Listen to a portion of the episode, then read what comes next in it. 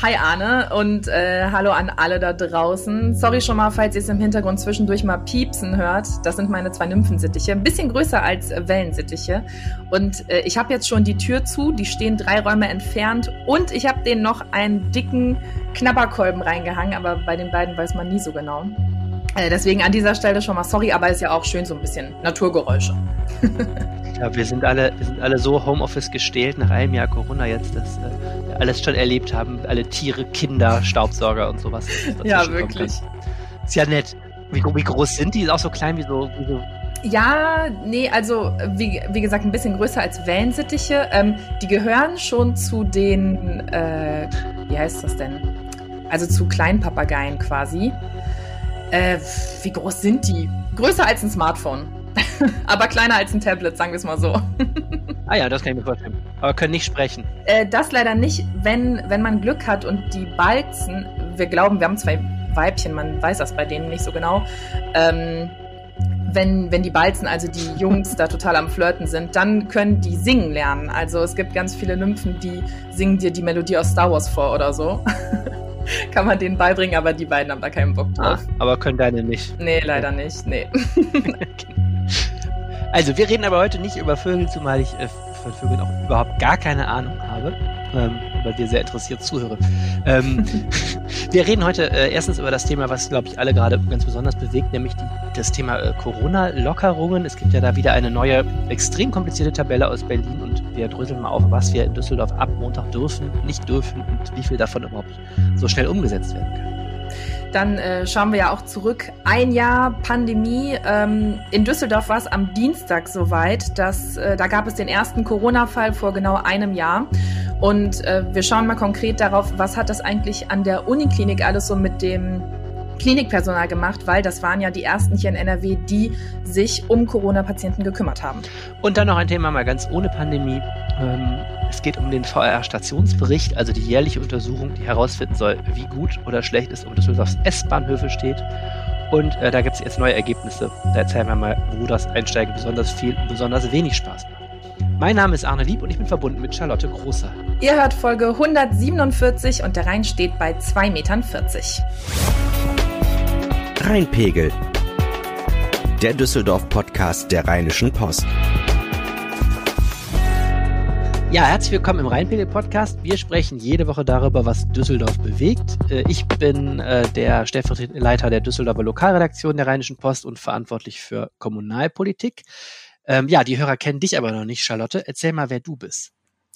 Ja, ich äh, bin frisch aus dem Radio gehüpft, sage ich mal. Ähm, genau, bin hauptsächlich in den Nachrichten bei Antenne Düsseldorf und hatte jetzt aber Lust, mal in die Welt der Podcasts reinzuhören und bin auch gebürtige Düsseldorferin und freue mich deswegen sehr, mit dir dieses Projekt hier jetzt mal gemeinsam zu machen. Jetzt erstmal in Vertretung für Helene heute. Ähm, ja, und bin gespannt, wie das hier so laufen wird. Ja, wir äh, müssen eine Sache vorab noch sagen. Wenn man uns unterstützen will mit diesem Podcast, äh, muss man ja nichts für den Podcast zahlen. Der ist umsonst. Wir freuen uns natürlich trotzdem, wenn ihr ein äh, Abo abschließt von RP Plus, also der Rheinischen Post, dann kriegt ihr die ganzen Online-Inhalte der Rheinischen Post, die mit dem Plus äh, versehen sind und nicht frei lesbar sind. Und natürlich, wir kriegen auch ein bisschen Fame, weil ähm, zu sehen ist, dass äh, ihr unseren Podcast wertschätzt. Also falls ihr ein solches Abo machen wollt, macht das über rponline.de slash abo minus reinpegeln. Anne, dann starten wir doch direkt mal mit äh, ja dem wirklichen Brummer-Thema, das waren und sind ja jetzt ganz schön komplizierte Regelungen. Äh, Lockerungen, manche ab jetzt, manche erst ab äh, später im März. Aber lass uns doch mal vorne anfangen. Wie steht's denn aktuell um die Neuinfektionen hier in Düsseldorf? Ja, die, die steht sehr gut und das wird gleich noch wichtig. Wir haben momentan, also heute am Freitag, einen Inzidenzwert von 54. Das ist diese Sieben-Tages-Inzidenz, also die Zahl der Neuinfektionen pro 100.000 Einwohner in sieben Tagen. Und ähm, 54 ist ein super Wert. Also wir liegen unter dem deutschen Schnitt, äh, was interessant ist, weil wir bis zum Sommer in Düsseldorf immer drüber lagen, aber gerade sind die Zahlen klasse. Und das bedeutet eben auch, dass wir in einer ganz guten Lockerungsstufe sind. Und sollten es uns gelingen, diesen Wert noch unter 50 zu drücken, dann wären wir sogar eine Lockerungsstufe tiefer. Mhm. Und was bedeutet das dann für die Lockerungen? Ja, ich, ähm, ich war gestern echt fasziniert, ähm, als ich versucht habe, das zu verstehen. Ich glaube, das ging auch den Hörerinnen und Hörern so. Das war eines der größten bürokratischen Meisterwerke, ähm, die ich je ich sehen konnte. Ich habe jetzt ähm, einen Tweet hier aufgemacht, nämlich von Helge Braun, dem Kanzleramtsminister, und der hat diese Tabelle getweetet, also was wann passiert, bei welcher Inzidenz und so. Und ähm, können ja mal kurz langsam durchgehen, was das für uns in Düsseldorf bedeutet. Also der nächste Öffnungsschritt ist der ab dem 8.3. Wir hatten ja schon einen Öffnungsschritt in Düsseldorf, der hat uns ja die Friseure zurückgebracht. Ähm, und eben ähm, die Kitas sind jetzt auch offiziell offen, das war ja vorher so ein Notbetrieb. Und jetzt am Montag geht's weiter mit dem zweiten Öffnungsschritt. Ähm, also auf jeden Fall aufmachen dürfen Buchhandlungen, Blumengeschäfte und Gartenmärkte, natürlich unter äh, Corona-Schutzmaßnahmen. Dann sind körpernahe Dienstleistungen wieder erlaubt, also sowas wie Massagen ähm, oder auch äh, Kosmetik gehört, glaube ich, auch dazu. Und Fahr- und äh, Flugschulen, ich weiß gar nicht, ob wir eine Flugschule haben, da, die sind auch wieder offen. Das ist noch ganz einfach und jetzt wird es ein bisschen kompliziert. Solange wir zwischen 50 und 100 bleiben mit der Inzidenz, dann dürfen wir auch den Einzelhandel in Düsseldorf wieder besuchen. Allerdings mit einer Terminbuchung. Müssen wir gleich nochmal drüber reden. Das ist ehrlich gesagt relativ kompliziert alles. Und wir dürfen auch Museen, Galerien, Zoos, botanische Gärten und Gedenkstätten, Klammern haben wir alles in Düsseldorf, äh, mit einer solchen Terminbuchung besuchen. Und was ich auch noch gelernt habe, wir dürfen wieder Individualsport machen draußen und zwar mit fünf Personen aus zwei Haushalten. Also für eine Fußballmannschaft reicht es noch nicht. Oder aber mit 20 Kindern, die gelten auch. So, hast du aufgepasst? Kannst du das jetzt referieren, Charlotte? ja, so grob, denke ich schon. Also, Blumen, Blumenmärkte, also Gartencenter. Dann, äh, was war's noch? Sport entweder zu fünft oder 20 Kinder. Also es ist schon sehr viel, muss ich sagen. Ja, es ist gemein. Naja, und wie gesagt, wir sind bei 54 in Düsseldorf. Also wenn wir unter, unter 50 sinken, äh, dann, ähm, dann wird das noch viel lockerer. Dann dürfen wir zum Beispiel noch mit zehn Personen schon Außensport machen. Das ist schon fast eine Fußballmannschaft. Und dann äh, entfällt auch diese Terminbuchung. Also ähm, wir müssen jetzt echt mal auf die Zahlen gucken. Wenn wir Glück haben, dann ähm, wird das noch alles ganz anders schon wieder. Mhm, aber ich rate mal, das ist jetzt nicht, wenn die Inzidenz für einen Tag unter 50 fällt, oder? Also wie lange muss die dann niedrig genug sein, damit es weitere Lockerungen gibt? Das ist eine gute Frage. Ich warte dann noch auf die, die Landesverordnung. Also bei der Bundesregierung heißt es nur eine stabile Inzidenz. Also du hast recht, es müsste mehrere Tage so sein, dass sich abzeichnet, dass, dass wir auch unter dem Wert von 50 bleiben. Auch natürlich, damit es nicht so ein so einen Effekt gibt, dass irgendwie dienstags die Läden wieder auf sind und donnerstags wieder zu oder so, da werden die Leute ja endgültig wahnsinnig. Ja. Ähm, also einige äh, einige Zeit muss das so bleiben. Und das gilt dann auch für die weiteren Öffnungsschritte. Also wenn man 14 Tage unter 50 bleibt, dann könnten wir auch die Außengastronomie wieder aufmachen. Wenn wir jetzt noch 14 Tage zwischen 50 und 100 bleiben, können wir die Außengastronomie auch mit Terminbuchung aufmachen. Da musst du dir also im Biergarten vorher einen Termin holen. Und dann nochmal weitere 14 Tage weiter ähm, könnte man sogar noch Kontakt Sport äh, außen äh, machen. Das sind dann so weitere Schritte, die kommen. Mhm. Aber in der Tat, also wir müssen diese Inzidenz halten oder in Düsseldorf jetzt, die ist ja schon gar nicht so schlecht oder weiter runterdrücken. Das ist jetzt sehr, sehr wichtig, damit diese behördlichen äh, Regelungen da umgesetzt werden können. Ja, auf jeden Fall. Also wir hoffen ja alle, dass es in die richtige Richtung geht und die ist nach unten. Ähm, Wenn es dann jetzt ab Montag erstmal soweit ist, äh, gibt es schon Pläne, wie sich der Handel hier in der Stadt darauf einstellt? Also es ist in der Tat alles ähm, äh, ja ganz äh, ganz irre kurzfristig. Also ich habe mich ja jetzt inzwischen auch daran gewöhnt, im letzten Jahr ähm, die Logik dieser Bund-Länder-Beschlüsse. Und ne, es geht ja immer so, die Kanzlerin mit den Ministerpräsidenten äh, legt was fest. Ähm, dann gibt, wird das groß verkündet. Am Tag danach kommt dann, also jetzt in diesem Fall gestern äh, in Form von Armin Laschet, kommt dann die Landesregierung und äh, sagt dann, wie sie das findet. Und die können ja dann auch noch bestimmte Dinge ähm, einzeln organisieren und das Land schreibt dann eben diese Corona-Schutzverordnung und erstmal müssen alle darauf warten, was da genau ist. Also ähm, beispielsweise ähm, wie viele äh, Menschen in die Läden rein dürfen gleichzeitig. Das sind so Sachen, die wusste zum Beispiel gestern Abend noch niemand. Das heißt, auch die Läden müssen erstmal jetzt am Freitag schauen, wie sind die genauen Bedingungen und dann quasi können die ab Montag die umsetzen. Also irre kurzfristig alles, ne? Und wir haben gestern schon mal, schon mal bei Läden nachgefragt, großen wie kleinen. Also ich glaube, die Grund, Grund, ähm, der Grundtenor ist, also niemand will sich natürlich entgehen lassen, dass wieder mehr Kunden in die Geschäfte kommen können. Also es gab ja jetzt viele Läden, die diesen Außerhausverkauf gemacht haben, aber natürliche große wie kleine Händler wollen wieder Kunden im, in den Läden haben. Ähm, wie das logistisch gehen soll, das ist echt auch jetzt heute noch relativ unklar. Es müssen ja jetzt alle ihre so Terminbuchungssysteme aufsetzen. Also wenn du jetzt zu P&C willst, äh, zum Beispiel, mit denen haben wir gestern gesprochen, die sind gerade dabei, ein Online-System vorzubereiten. Da musst du dann äh, von zu Hause quasi sagen, ich möchte um 13 Uhr und dann, ich weiß es nicht, um 13 Uhr in die Hosenabteilung oder so. Und keine Ahnung, ob du dann da um halb zwei wieder rausfliegst, ich weiß es nicht. ähm, das wird sich alles jetzt so im Laufe der nächsten Tage zeigen. Und das gilt ja auch für jede kleine Boutique hier irgendwo im Stadtteil. Ne? Also in Gerresheim, äh, wenn du Gerresheim in den kleinen Klamotten laden willst, die müssen ja auch ein Terminbuchungssystem, ob die das telefonisch machen oder online.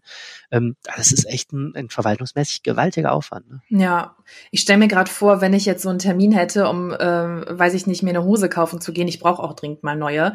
Und dann gefällt mir in dem Laden nichts. Boah, was ich da für ein schlechtes Gewissen hätte, wenn ich da jetzt einen Termin gebucht habe und ohne was gekauft zu haben, wieder da rausspaziere. Das ist total lustig. Genau das habe ich gestern auch schon gedacht. Wenn du so, eine, so einen Laden dann blockierst, hast du irgendwie das Gefühl, musst dann auch wenigstens irgendwie einen Schal musst du dann schon mitnehmen oder so.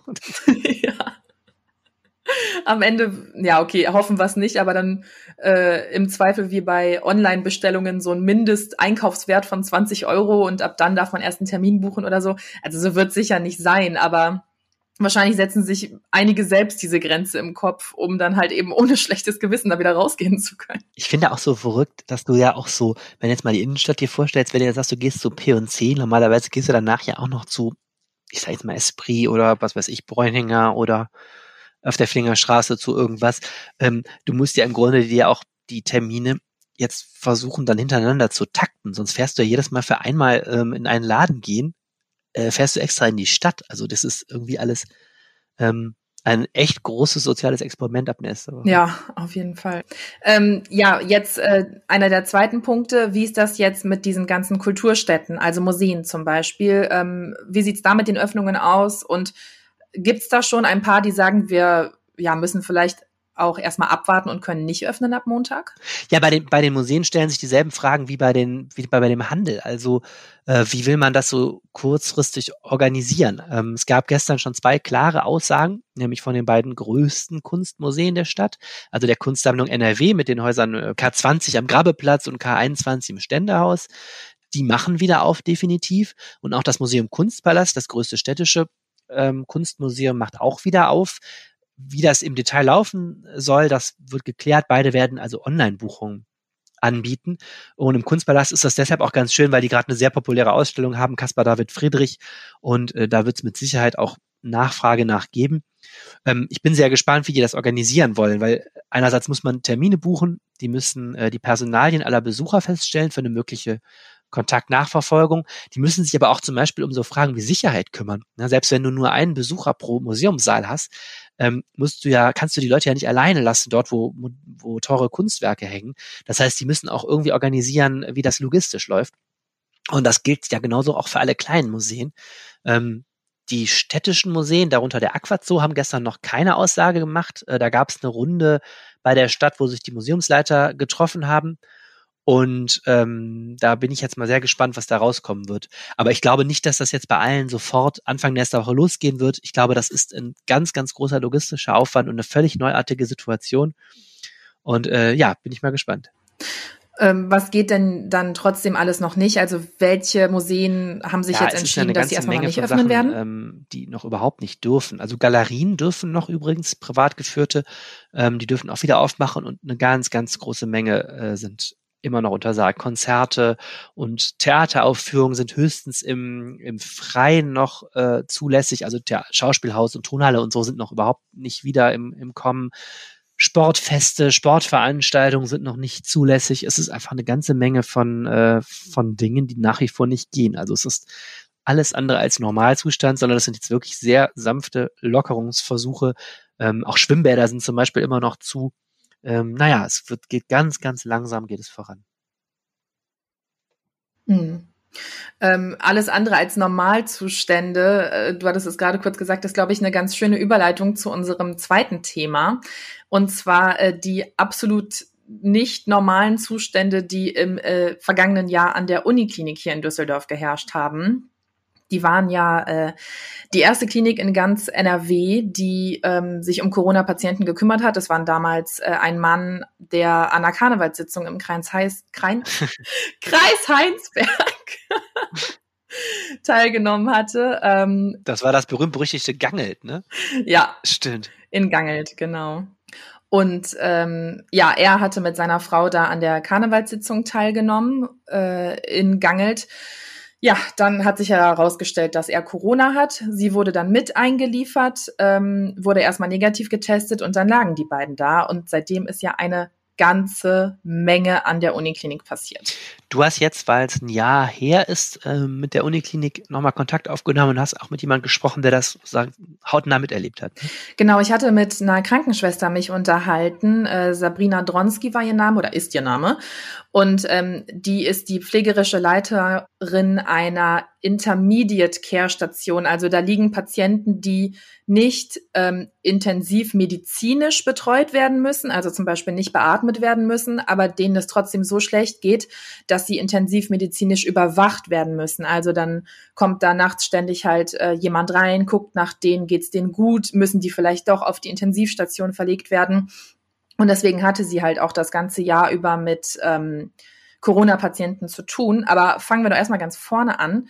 Und zwar äh, wollte ich von ihr einfach mal wissen, wie ist das eigentlich ähm, damals im Februar beziehungsweise Anfang März. Da kommt auf einmal ein Mensch mit einer Krankheit, du hast keine Ahnung, was du machen sollst. Wie bereiten die sich darauf vor?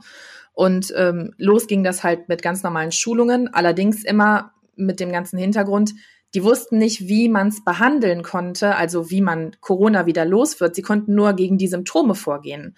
Heißt, gucken, dass die Leute keine Schmerzen haben, dass die ausreichend Luft bekommen.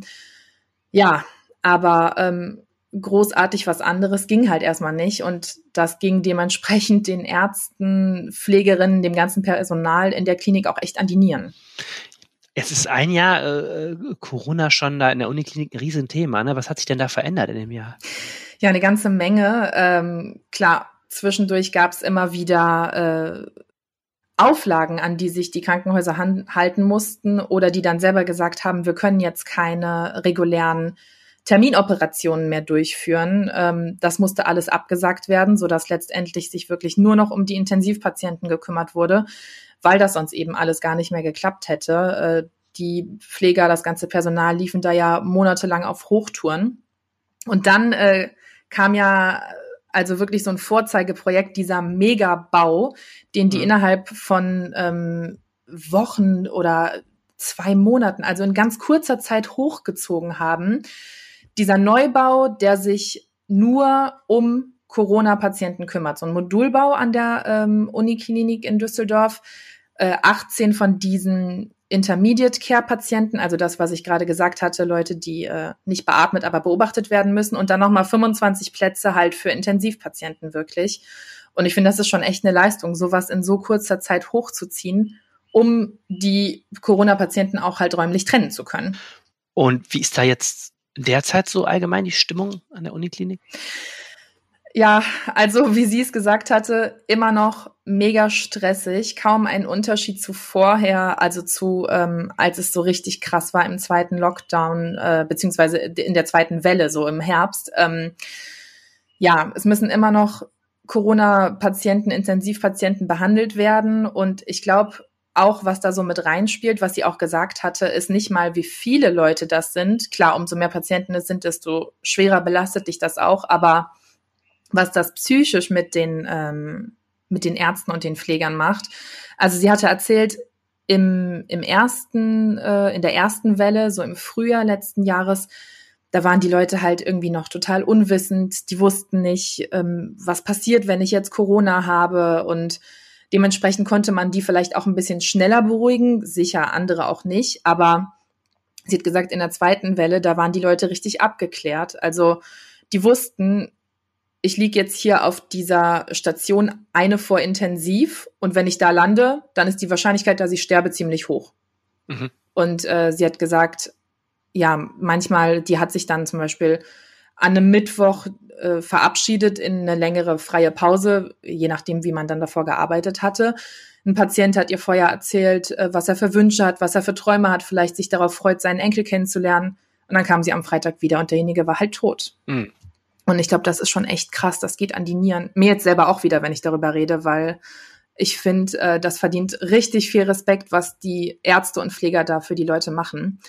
Und deswegen hoffe ich so sehr, dass das sich endlich wieder bessern wird, weil ähm, ja, es kann so nicht weitergehen, ne? dass uns die Leute wegsterben hier in Deutschland und in Düsseldorf. Und deswegen Respekt an die Leute, die das an der Uniklinik machen. Ja, aber an sich hat sie halt gesagt, also um es kurz zu formulieren, ist Kacke, aber sie kommen damit klar. So, harter Cut jetzt nach diesem sehr emotionalen Thema. Kommen wir auf was ganz anderes zu sprechen. Der VRR-Stationsbericht. Arne, erklär bitte erstmal, was ist das überhaupt?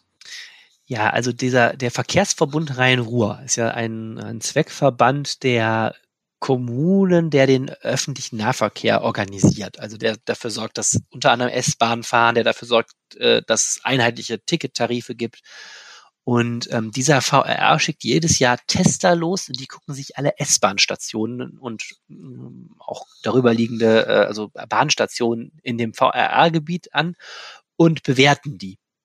Ähm, das ist immer so ein bisschen komisch, dass die das tun, denn eigentlich kommt immer raus, dass die S-Bahnhöfe großer Mist sind, auch dieses Mal wieder. Also 60 Prozent der S-Bahnhöfe sind in einem nicht zureichenden Zustand in dem VRR-Gebiet. Und das Ganze soll dazu dienen, dass man äh, ein bisschen Druck auf die Deutsche Bahn macht, weil die Deutsche Bahn ist wiederum sozusagen beauftragt, äh, dafür diese Station zur Verfügung zu stellen und ähm, ja, der VRR, also ein Träger der, der öffentlichen Belange, versucht also auf ein Staatsunternehmen da Druck zu machen, ist doch mal ein bisschen schöner zu machen in den S-Bahnhöfen, kurz gesagt. Aber es ist immer ganz interessant, weil man mal gucken kann, wo sind die Stationen aus Sicht der Tester gut und wo sind sie nicht so gut. Wo sind denn die Top-Stationen? Ja, also in Düsseldorf sind wir bei 18, 20, 24, 22, 25 Stationen sind insgesamt in Düsseldorf. Ähm, und wir haben immer zweieinhalb, die super top sind. Und das ist auch dieses Mal der Fall. Es gibt eine neue Systematik, jetzt nicht mehr nur eine Ampel, sondern es gibt eine neue Kategorie Blau. Das ist für die ganz besonders tollen Bahnhöfe. Und das ist aus Sicht der Tester der Hauptbahnhof und die beiden Flughafenbahnhöfe, also Flughafen Fernbahnhof und Flughafen Terminal. Da ist aus Sicht der Tester wirklich alles top ist, ist, ist auch kein Wunder eigentlich, dass die top sind. Da sind natürlich auch die mit Abstand meist benutzten Stationen, ähm, die sind natürlich auch sozusagen auch Aushängeschilder ne, für die Bahn. Also da sieht's gut aus. So, und die großen Probleme gibt's oft bei diesen kleineren Stationen, die so ein bisschen in der Peripherie liegen. In der Peripherie. Schön gesagt. Wir können ja mal auf der anderen Seite der Skala weitermachen. Das sind zwar eigentlich sehr zentrale Bahnhöfe, die sind so richtig mies. Ähm, in der neuen Kategorisierung heißt das Ganze, glaube ich, nicht tolerabel. Also wir haben zwei Stationen Düsseldorf, die sind überhaupt nicht tolerabel. Äh, das eine ist die am Volksgarten und das andere ist meine absolute Lieblingsstation Oberbilk. Äh, wer diesen Podcast schon etwas länger hört, ich habe da schon mal beim letzten Stationsbericht einen Rant drauf gehalten. Das ist wirklich, also das sieht wirklich aus Ehrlich, das Ding kannst du nur noch abreißen. Ja. Also das ist wirklich kaputter kann, ein kaputter kann äh, Nahverkehr nicht sein. Mir ist das völlig unbegreiflich. Das ist auch eine ziemlich zentral gelegene Station. Also wer da aus- oder einsteigen muss regelmäßig, kann sich einfach nur fragen, was äh, mit dem äh, was mit dem Bahnverkehr los ist, wirklich. Naja, und so ist es auch dieses Mal wieder. Also knallrot ist äh, Oberbilk. Ähm, Wobei da übrigens äh, bei vielen Stationen steht, dass sie also irgendwann auch mal saniert werden sollen. Also auch da steht bei Oberblick immerhin in Planung ähm, im Rahmen der Modernisierungsoffensive soll also auch dieser Oberbecker Bahnhof mal gemacht werden. Aber das ist jedenfalls eine Station, da darf man sich als Passagier freuen. Das ist die schlechteste, die wir haben in der Landeshauptstadt. Hm, schön. Ähm, das war ja jetzt schon der 14. Bericht. Wie hat sich denn die Lage in Düsseldorf äh, verändert in den letzten Jahren? Also gab es irgendwelche Dreher oder jetzt eine totale Überraschung? Also es ist ein bisschen schwer dieses Jahr zu vergleichen, weil die Systema Systematik verändert worden ist, äh, übrigens auch ganz gut verändert worden ist. Ähm, Barrierefreiheit wird jetzt mitgeguckt ähm, und es wird, es gab vorher gab es immer einen Unterschied zwischen Bahnsteig und irgendwie Weg zum Bahnsteig. Das ist jetzt alles in eine Kategorie geflossen. Deswegen finde ich das jetzt nicht so einfach zu vergleichen mit dem Vorjahr. Äh, insgesamt ist es so, in Düsseldorf stehen die meisten Stationen im gelben Bereich, also irgendwie noch so ausreichend, aber nicht so besonders dolle. Und das ist so auch so geblieben. Ähm, aber man sieht schon, was ganz gut ist. Es ist in einigen Stationen doch was getan worden. Wir haben immerhin einige im grünen Bereich, ähm, die meine ich auch nicht immer da standen. Garateller Hof ist dabei, Rath ist dabei, Reisholz, Bilk, ähm, wo ja gerade ein großer Ausbau ist, weil das zum Regionalhalt wird. Und ähm, was mich so ein bisschen hoffnungsvoll stimmt, es steht doch durchaus bei einem Großteil der Stationen dahinter, dass irgendwie eine Verbesserung oder ein Ausbau in Planung ist. Also Appelle scheinen insofern zu funktionieren, ist, dass die Deutsche Bahn doch Modernisierung in Angriff nimmt. Das ist sehr, sehr wichtig, weil wenn man über das Thema Verkehrswende redet, was uns ja hier in Düsseldorf äh, sehr beschäftigt, dann sind diese S-Bahnhöfe unheimlich wichtig. Also, dass die barrierefrei werden, dass die ansprechend werden, vor allem auch, dass die Leute sich da sicher fühlen. Das hängt ja sehr stark auch mit dem Zustand der Station zusammen. Und insofern, ich hoffe dieses Jahr doch bei dem Blick auf die, äh, auf die Werte, dass es da doch inzwischen genug politischen Druck gibt, dass zumindest mal geplant wird. Insgesamt sind andere Städte aber auch durchaus besser da von ihren S-Bahnhöfen. Also in Düsseldorf ist da auch wirklich immer noch großer Handlungsbedarf.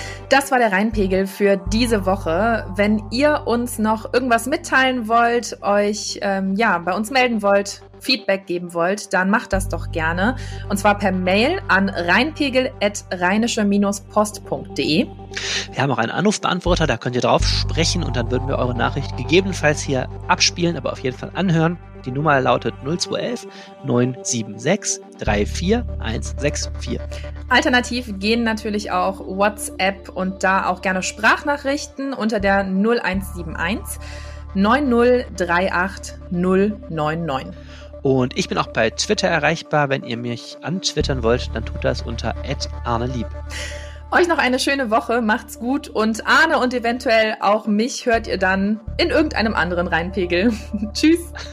Tschüss. Mehr im Netz. Alle Nachrichten aus der Landeshauptstadt findet ihr auf rp-online.de Düsseldorf. Hallo, ich grüße euch zum Wochenendwetter. Am Samstag wird sich die Sonne mal so richtig durchsetzen. In der ersten Tageshälfte ohne Wolkeneinfluss, in der zweiten Tageshälfte mit Wolkeneinfluss. Die Wolken werden allerdings nur in der Höhe unterwegs sein. Das heißt, zwischendurch ist vielleicht mal so ein leichter diesiger Eindruck dabei. Aber der Gesamteindruck wird richtig freundlich werden. Die Temperaturen liegen bei minus drei Grad am Morgen und maximal sieben Grad am Nachmittag. Der Sonntag ist noch ein bisschen unsicher. Das liegt zum einen daran, da, weil wir ein Hoch über uns haben, welches normalerweise keine Fronten inne hat, aber es wird eine Kaltfront durchziehen und die gehört zu einem Tief, welches zwar weit nordöstlich von uns liegt, aber trotzdem Einfluss für unser Wetter hat. Zum anderen kommt durch dieses Hoch bodennah aus der Polarregion kalte Luft über die Nordsee zu uns. Die Nordsee ist aktuell wärmer als die Luftmasse, das heißt, das Wasser kondensiert und es bildet sich Nebel und Hochnebel. Und daher, dass zwischen Nordsee und Düsseldorf kein Gebirge im Weg ist, wird sich aller Voraussicht nach dieser ganze graue Sumpf äh, auch bis nach Düsseldorf weiter verbreiten. Und der wird spätestens zum Nachmittag bei uns sein, vermutlich aber auch schon zum Vormittag beziehungsweise Mittag den gesamten Eindruck von sonnigen und ich sag mal blauem Himmel relativ schnell trüben.